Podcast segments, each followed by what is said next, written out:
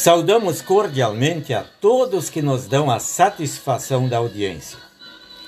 O dia 5 de dezembro é muito importante para mim e para nove colegas, pois nesta data, há 55 anos, se realizou a nossa formatura como pastores da IELB no Seminário Concórdia de Porto Alegre. Escolhemos como lema de formatura as palavras registradas em 2 Timóteo capítulo 4, a primeira parte do versículo 2. Prega a palavra.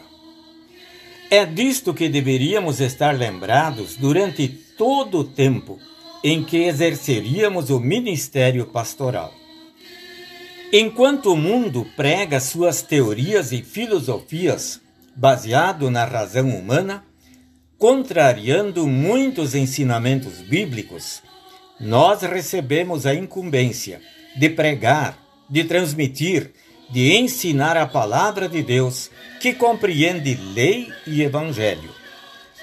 Anunciar a boa nova da salvação pela fé em Cristo, aquele que é o único Salvador da humanidade e cujo aniversário de nascimento iremos celebrar novamente daqui a alguns dias. Mas também deveríamos advertir com respeito ao pecado e as consequências do pecado para aqueles que não o reconhecem e não se arrependem. É por isso que Paulo diz na sequência das palavras que escolhemos como lema da formatura e que deveriam ser lembradas durante todo o exercício do ministério. Insista, quer seja oportuno, quer não. Corrija, repreenda, exorte com toda a paciência e doutrina.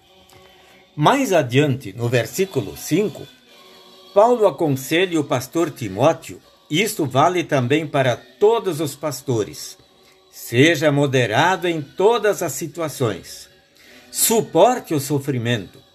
Faça o trabalho de um pregador do Evangelho e cumpra bem o seu dever de servo de Deus. Ser pastor pregar a palavra de Deus corretamente, transmitir mensagens de consolo, bem como palavras de repreensão e exortação, é uma missão que requer muita responsabilidade. Falando dos pastores, o autor da carta aos Hebreus se dirige aos congregados e diz: Eles cuidam sempre das necessidades espirituais de vocês porque sabem que vão prestar contas disso a Deus. É uma satisfação e alegria para o pastor ao notar que a palavra anunciada é bem aceita, tanto para o consolo como para a admoestação.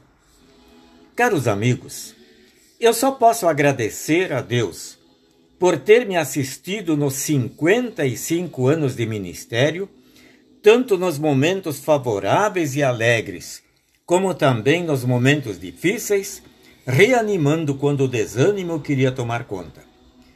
Também preciso agradecer pela família maravilhosa que ele me concedeu, a esposa e os quatro filhos, que sempre me apoiaram e estiveram ao meu lado tanto no exercício do ministério como na vida familiar, particularmente quando ocorreram sérios problemas de saúde na minha vida.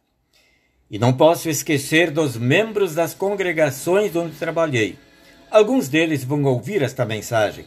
E eu preciso agradecer, porque muitos se uniram conosco no trabalho da edificação do reino de Deus e, naturalmente, agradecer pela sua amizade.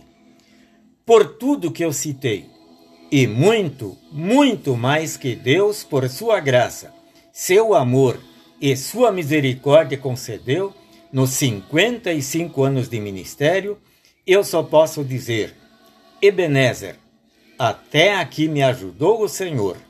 Por isso, obrigado, Senhor. Amém.